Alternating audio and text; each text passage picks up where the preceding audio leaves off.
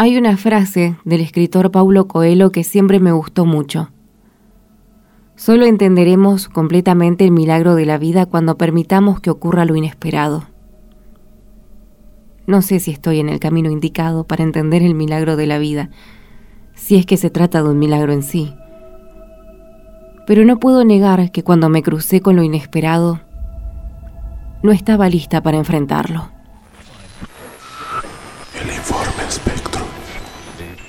Cuando mi mente asimiló finalmente la situación que se estaba desarrollando, mi cuerpo entero sufrió una especie de parálisis.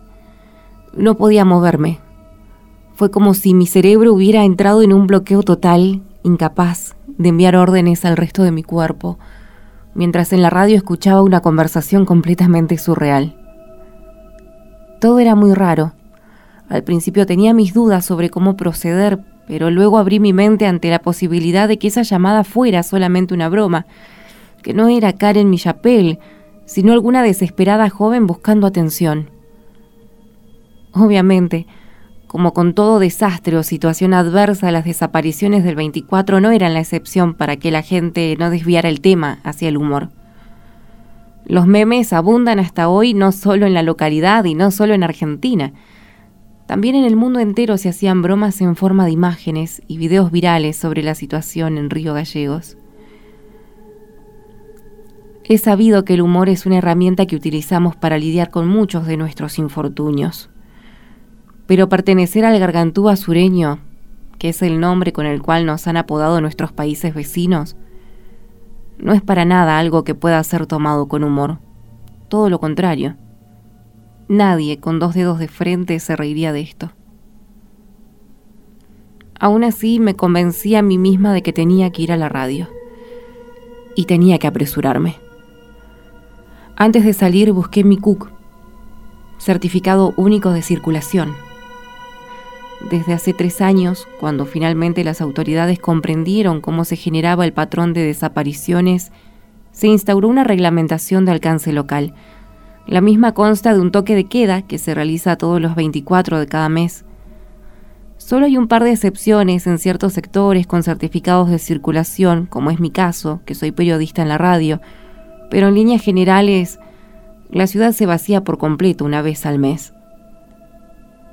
Y aunque esto no ha detenido las desapariciones, la gente se siente más segura con el toque de queda. Una vez en el auto mi celular sonó. Era el director de la radio. No suele llamarme más que para chequear cómo va el informe que debo presentar los viernes. Por eso me pareció tan raro que me llame, aunque pude imaginarme la razón. Hola. Hola, Lorena. Sí. ¿Escuchaste el programa? Sí, estoy yendo para allá. ¿Necesitas que mande a alguien a buscarte? No, no, no, ya salí. Llego en cinco minutos. ¿La chica sigue al teléfono? Sí. Digo que iba a esperar a que llegues al estudio. Ok. Sí, ya llego. Decile que estoy llegando. Escúchame. Te das cuenta de que puede ser una simple broma, ¿no? Sí, sí, sí, ya sé, pero no hay que descartar nada. Ya estoy llegando, hablamos allá. Bueno, ok. Te esperamos. Y, eh, Lorena, tené cuidado. Conducir durante un 24 es sumamente fácil. El tránsito es casi inexistente. Eso sumado a la urgencia del momento provocaron que llegue al estudio antes de tiempo. Por lo general me habría tomado 10 minutos. Sin embargo, llegué antes de los 6 minutos. El estudio estaba semi repleto de los empleados que, al verme, me extendieron su sentimiento de desconcierto. No los culpo por sentir esto, también me sentí así y aunque trataba de recordarme a mí que todo podría tratarse de una broma, había un sentimiento raro en el ambiente, una tensión particular que se hacía casi palpable en todas las personas que veía. Nadie podía esconderlo, era imposible. Es como decía Cerati, mi corazón se vuelve delator, traicionándome. Después de ciertas advertencias de mi director y de otros compañeros de la radio, voy hacia el teléfono descolgado y atiendo. Hola, soy Lorena Dágora. ¿Quién habla? Hola. Hola. Mira, quien quiera que seas, si esto es una broma... Esto no es una broma. Hola, ¿me escuchas bien? Te escucho perfecto. Soy Lorena. ¿Querías hablar conmigo? Sí. Probablemente sos la única persona en el mundo con la que quiero hablar ahora. ¿Por qué? ¿Por qué yo? Porque si hay alguien que puede entender esto, sos vos. ¿Cómo sé que sos Karen Millapel? ¿Cómo, ¿Cómo sé que esto no es una de las cientos de llamadas telefónicas falsas?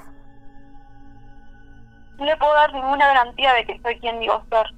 Solo mi palabra. Y necesito que se conforme con eso, por favor. ¿Y, ¿Y por qué tengo que conformarme solamente con eso? ¿Cuál, ¿Cuál es el punto de esta llamada? ¿Por qué el informe espectro? ¿Cómo? Co- ¿Cómo? ¿Qué? El informe espectro, ¿por qué le pusiste ese nombre? Es, es espectral, no, no es espectro. Lo- le puse así porque mi primer informe trató sobre una anciana que en 2010 se vio un fantasma en su casa. Ella, ella decía que era la presencia espectral de su padre.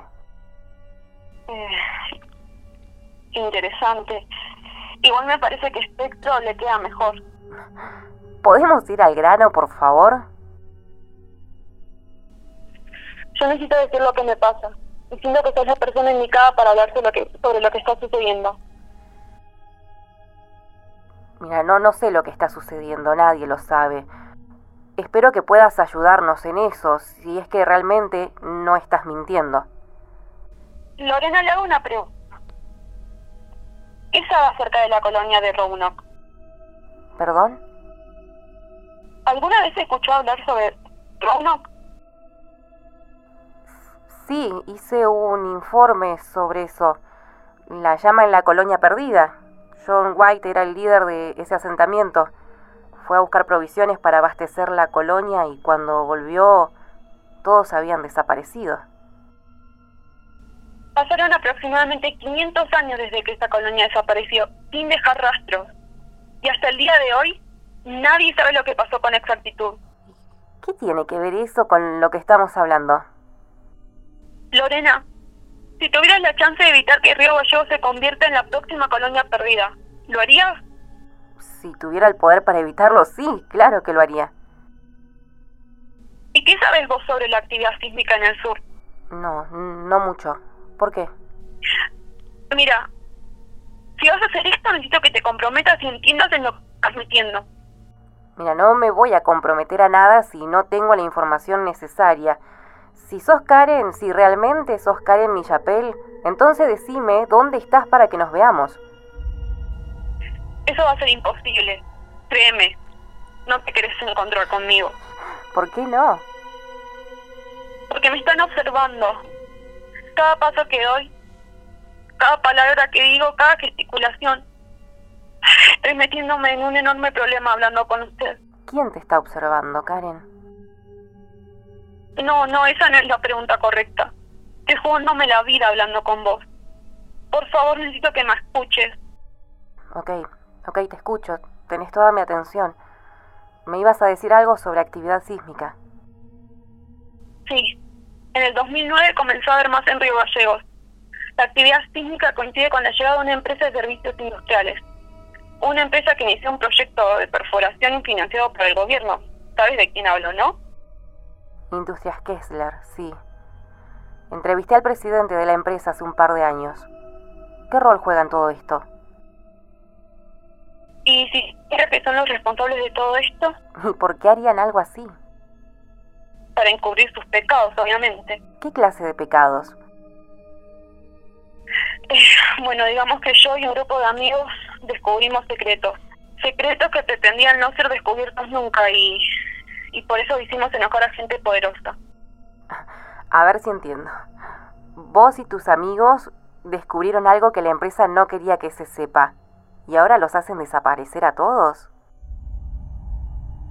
No, es más complicado de lo que suena.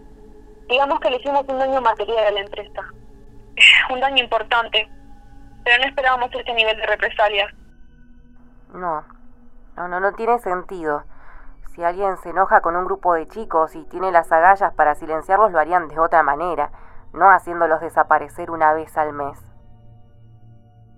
Solo estás adentrándote poco en la bruma, Lorena. Es mucho más grande de lo que pensás. Decime toda la verdad entonces. No, no estás lista. La verdad es que nadie lo está. Entonces me hiciste perder el tiempo con tus historias. Podrías haberla pensado mejor. Me dijeron que Karen Millapel era una mujer muy inteligente. ¿Y si te digo quién va a ser el próximo en desaparecer, me creerías? Lo dudo mucho. Abrí tu mente, Lorena. La única forma que tenés de llegar al fondo de esto es aceptando que hay fuerzas en el mundo mucho más grandes de lo que podremos percibir. ¿Ya terminaste? Porque tengo cosas que hacer. Nahuel Feder, 24 años. Calle Heraldos del Sur, al 1067. ¿Qué?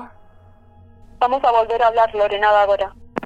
Me cortó antes de que le pueda cortar a ella, y eso me enfureció mucho en ese momento.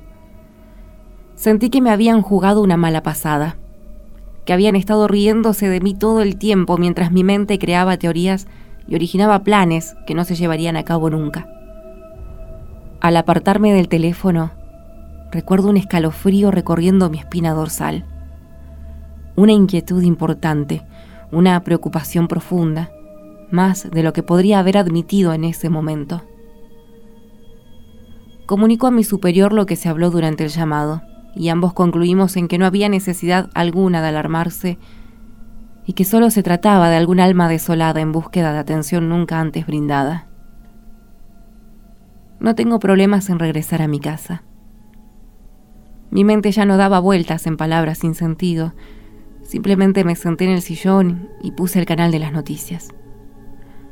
Estaba tratando de sentirme cómoda en mi propia casa, pero había algo que me inquietaba. Era su voz repitiéndose en mi cabeza en un bucle interminable, como un recordatorio que sigue sonando en tu celular y no puedes desactivar.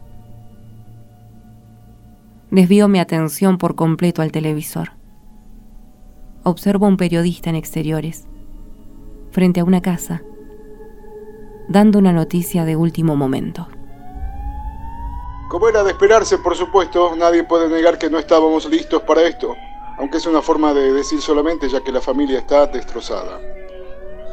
Bueno, para los que recién nos sintonizan, estoy en la calle Heraldo del Sur al 1067, donde un joven de 24 años de edad ha sido víctima de esta aberrante situación.